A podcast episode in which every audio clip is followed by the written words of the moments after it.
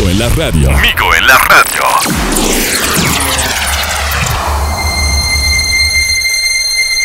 Desde los rincones más oscuros de cualquier recámara, en cualquier esquina de una tranquila sala, en los ruidosos pasillos de cualquier escuela y hasta en los baños rotos de mi casa, emerge uno de los seres más terribles y atemorizantes del mundo.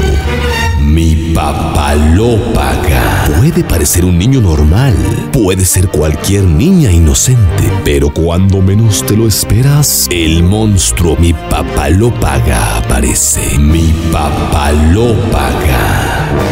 Rompe y descompone, grita y se queja, hace y deshace. Nada ni nadie controla esta bestia. Mi papalópaga. ¿Quién rompió?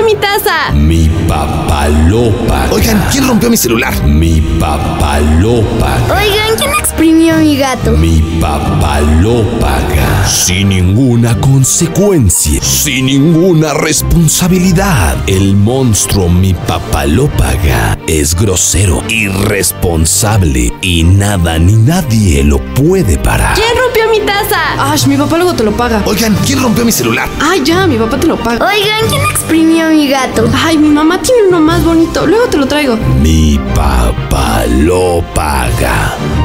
Mi papá lo paga. Al monstruo mi papá lo paga, lo creas tú. Cuando dejas que tu hijo no se haga responsable de sus actos, creas su cara.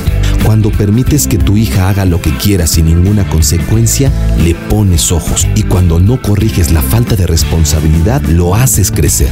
Estás educando a los poblanos del futuro y tu ejemplo es lo que necesitamos para que sean mejores. Ese es tu grano de arena para cambiar a México y acabar con los monstruos imaginarios.